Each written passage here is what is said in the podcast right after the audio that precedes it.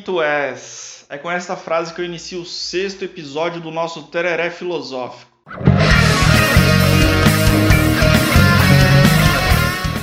Muitos atribuem essa máxima torna-te que tu és ao filósofo alemão Friedrich Nietzsche, o que está correto, pois o Nietzsche retoma essa frase mais especificamente no seu livro intitulado Ecce Homo, que significa Eis o Homem.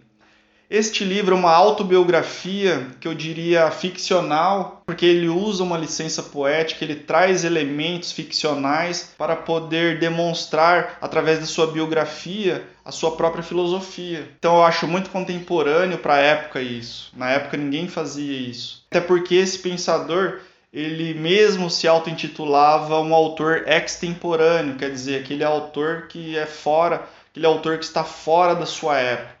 Mais especificamente no capítulo Por que sou tão inteligente, ele vai dizer, a gente vê o quanto de modéstia tinha esse, esse pensador, né?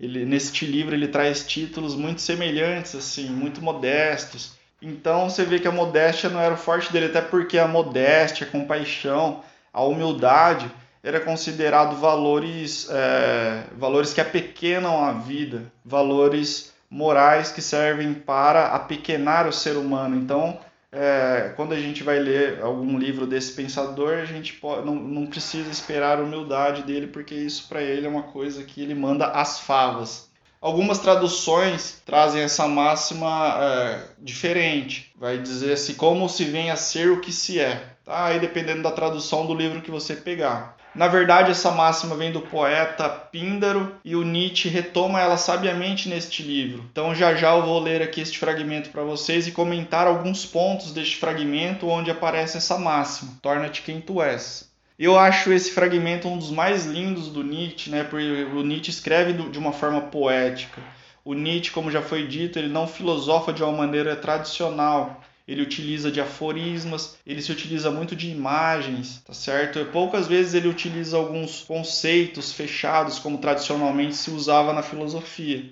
Tá? Então o Nietzsche ele não filosofa de uma maneira tradicional e nem uma maneira canônica. Ele, ele faz meio que uma experimentação com a filosofia. Né? Ele não está preocupado em, em, se afastar do seu objeto de pesquisa, não. Ele mesmo escreve se colocando no próprio texto. Né? E conforme ele dizia, eu escrevo com sangue, eu, eu faço das minhas vivências, das minhas experiências, o motivo de filosofar. Então isso é muito bacana.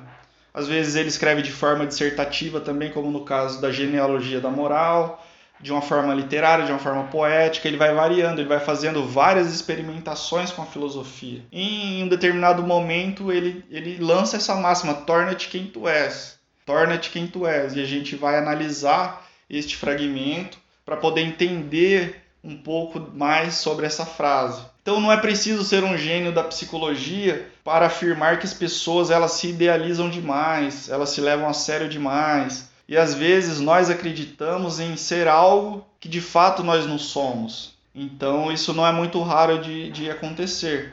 É, o Freud falava muito isso. Freud falava de como nós agimos muito mais pelo inconsciente. Quer dizer o quê? Quer dizer que nós não somos senhores em nossa própria casa. A gente age muitas vezes pelo inconsciente. Né? Quer dizer que a gente não detém as rédeas da existência. Então, às vezes, é, é, as pessoas se idealizam nesse ponto de elas não saberem mais quem são. Sem dúvidas, na maioria das vezes, nós temos uma representação equivocada de nós mesmos. Até porque isso é bastante difícil nós nos analisarmos. O Nietzsche diria: para se ver muita coisa é preciso despregar os olhos de si mesmo, né? Dada a dificuldade.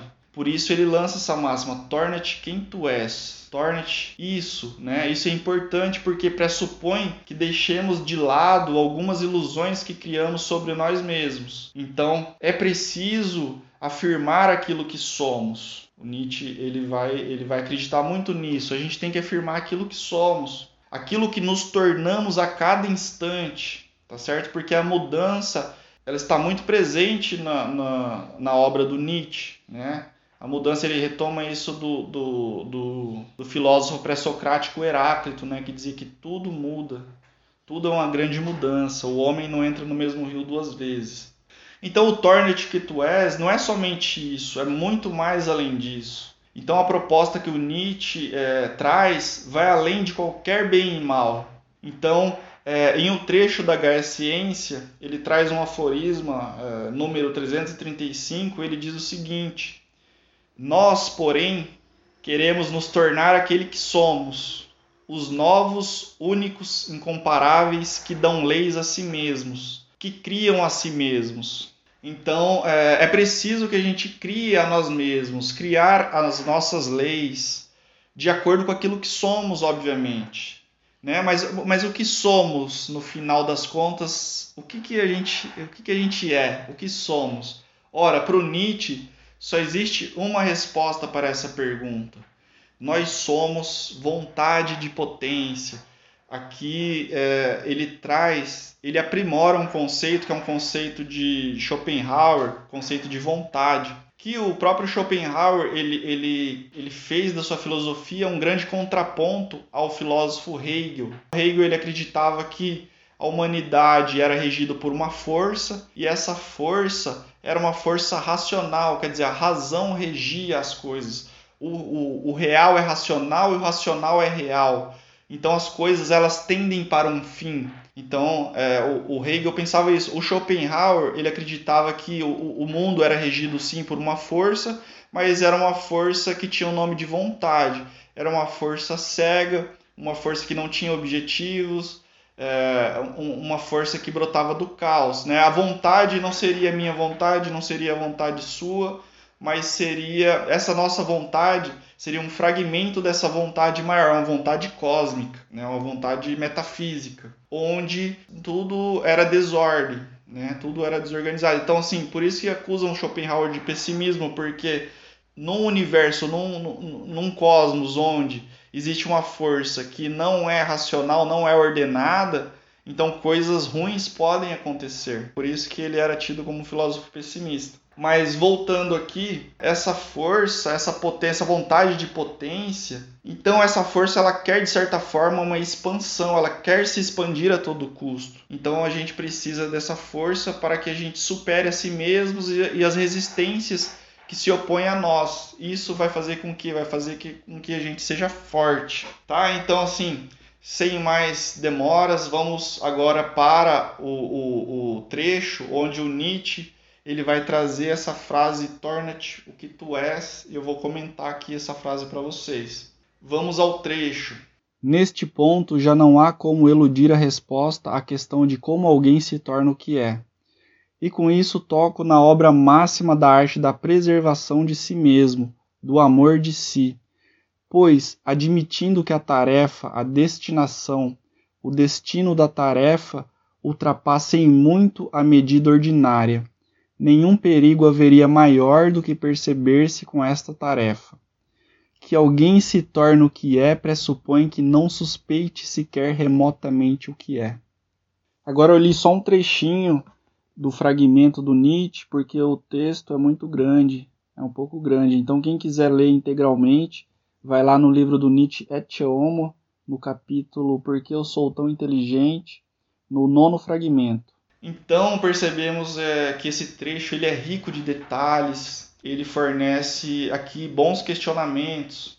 Então o, o Nietzsche ele inicia a frase de uma maneira pontual. Nós não podemos mais fugir dessa questão. Como se tornar quem tu és? Essa se torna uma questão fundamental para aquele espírito livre. Convenhamos que para ele este é um destino inevitável que só pode ser percorrido por esses espíritos livres que apontam para um respeito de si mesmo.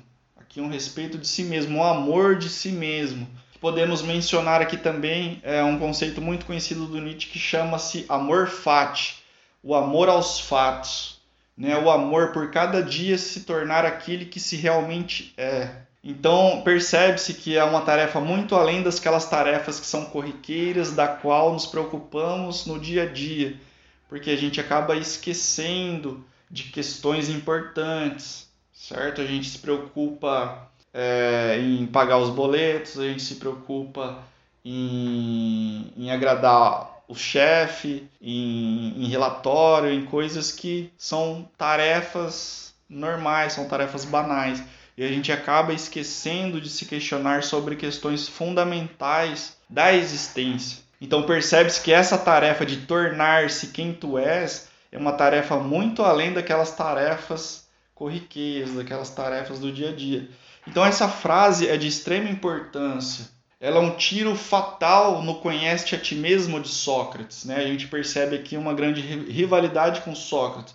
Até porque o Nietzsche, praticamente em todos os seus textos, ele dialoga de maneira ah, às vezes muito agressiva, muito incisiva com Sócrates e Platão. É importante se contrapor a esses filósofos moralistas, porque para o Nietzsche ele vai olhar para a Grécia antiga, ele vai ver duas pulsões muito fortes que são a, a, função apolínea e a função dionisíaca, né? Esse espírito tomava conta da Grécia, era, era uma pulsão artística, uma pulsão de criatividade, que dominava ali na Grécia Antiga e, e, mantinha a relação dos gregos com o mundo, uma maneira mais criativa de você se relacionar com o mundo. Depois do Sócrates e Platão, o mundo passou a ser é, é, é, muito, muito empobrecido pela moral. Né? As pessoas queriam é, olhar para o mundo e, e, e se ver livre né, daquela relação com os deuses que ela tinha antigamente. Foi uma visão muito limitada, segundo Nietzsche, da realidade, uma visão que vai empobrecendo essa relação com o cosmos.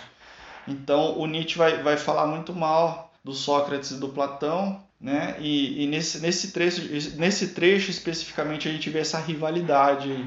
Então, é, percebe-se aqui também nessa frase que até mesmo as tragédias, as adversidades que vivemos, elas possuem valores próprios para que a gente possa vir a ser, possa vir a se tornar aquilo que somos. A gente, a, aquelas adversidades, é, as dificuldades, as tragédias, elas fazem com que a gente é, se torne mais forte. Aquela frase que se tornou senso comum do Nietzsche também: aquilo que não me mata me, me fortalece. É muito disso. É, o, o ser humano ele precisa de resistências, né?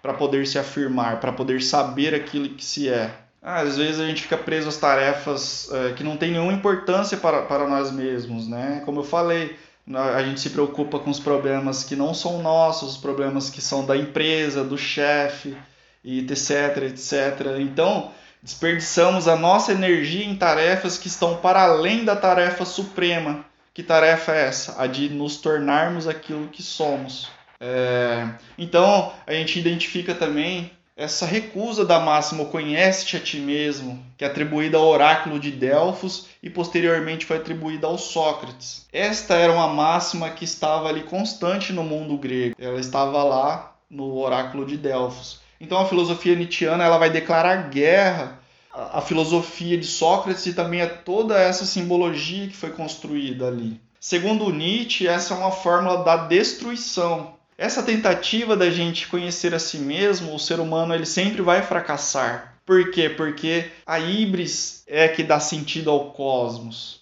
Então, assim, a mudança, por ser lei, é, ela rege o universo. Então, não há uma possibilidade de constatação de si, pois a gente está em constante mudança, em constante modificação. Então, esse conhece a ti mesmo pressupõe que você nunca mude que você se torne algo na contramão do cosmos, um ser estagnado, um ser cristalizado. Por isso mesmo apequenado e medíocre. Você se torna medíocre quando você constata a si mesmo e, diz: Eu sou isso, eu sou exatamente isso. Não, amanhã você pode mudar. Mas as pessoas elas ficam presas a, a, a, essa construção de si mesmo e não possibilita mudança nenhuma, pelo menos tentam.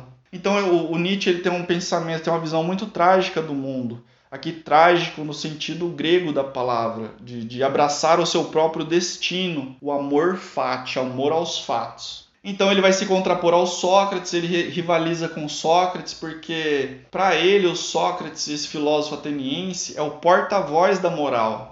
Sócrates é quem funda a moral ocidental. Então é, ele vai praticamente em todos os seus livros dialogar com Sócrates, às vezes xinga ele, né? No pensamento de Nietzsche, o Platão e o Sócrates eles são responsáveis pela decadência do Ocidente. Então, o Nietzsche ele não prioriza a moral. É importante dizer que o Nietzsche ele prioriza a vida, ele é um filósofo da vida, porque a vida em última instância é que deve é, ser aquilo que cria os valores. Então, esse foi o comentário aí do trecho do, do Nietzsche, Torna-te que tu és. É, é bom lembrar também que o Torna-te o que tu és não é uma norma prescritiva da qual você precisa seguir, não é nada disso. É talvez um apenas viva, viva assim como tu queres, né? O Raul Seixas tinha isso, viva, faça o que tu queres, pois é tudo da lei. Não é, não é equivalente, mas é mais para ilustrar. Quer dizer o quê? Quer dizer que as vivências é que fazem com que avaliemos o mundo. E neste sentido, quanto mais vida nós tivermos dentro de nós, melhor será a nossa avaliação sobre o mundo. Então, o Torna-te que tu és é no fundo um apelo paradoxal para que a gente nos aproprie das forças que constituem o cosmos. Isso se dá o quê? Se dá no cultivo das nossas vivências, dos nossos devires o que o Nietzsche chamou de afirmação de si mesmo. Então nós precisamos nos afirmar tal qual somos, tá certo? Nós precisamos andar entre os abismos, né? Aquele filósofo, o filósofo não, o poeta William Blake tem uma frase que eu gosto muito. Ele fala assim: aonde está o perigo? É aí que devemos estar. A gente se acomoda muito, a gente foge de todo e qualquer perigo, mas é ali a gente tem que estar próximo para gente, para nossa vida ela meio que pegar no tranco, meio que a gente falar, ó, oh, nós estamos vivos. A gente precisa muito aceitar a vida com suas dores e, e os prazeres também. Né? É uma forma de afirmarmos a nossa existência em torno do caos. Aquilo que se é só pode ser entendido no sentido de um destino, de uma necessidade, não uma possibilidade ou um dever. Né? Quer dizer, essa máxima ela não é uma máxima de dever, essa máxima ela não é uma máxima que pretende ser universal e válida e tal, papapá, papapá, não. Ela deve ser entendida, deve ser compreendida para que possa modificar a própria vida. Porque se um pensamento ele não serve para a vida, ele se torna capenga, ele se torna banal. Então o pensamento nietzschiano convoca para a retomada das rédeas existenciais, certo? Ele convoca o ser humano. É, com o Nietzsche, o pensamento ele se torna isso, uma prática de si, ele não, não, é um pensamento abstrato, ele é uma prática. Então é por isso mesmo nós não podemos e nem devemos saber de antemão o que iremos nos tornar. Para finalizar o podcast, é bom frisar que o torna-te o que tu és não é somente o seja você mesmo, frase que é muito usada aí pelos coaches da vida. É, não é por aí. É, é mais que isto, é uma perspectiva filosófica que se abre para a possibilidade, para a compreensão de algo, para a compreensão é, de, um, de algo maior, tá certo? É isso, galera. Espero que tenham gostado. Curtam, compartilhem. Para cada vez aqui o podcast fique melhor aqui para vocês. Se tiverem alguma pergunta, é só acessar o Anchor, Tereré Filosófico e deixar o seu áudio. em breve eu responderei, tá certo? Muito obrigado a todos e a todas. Valeu!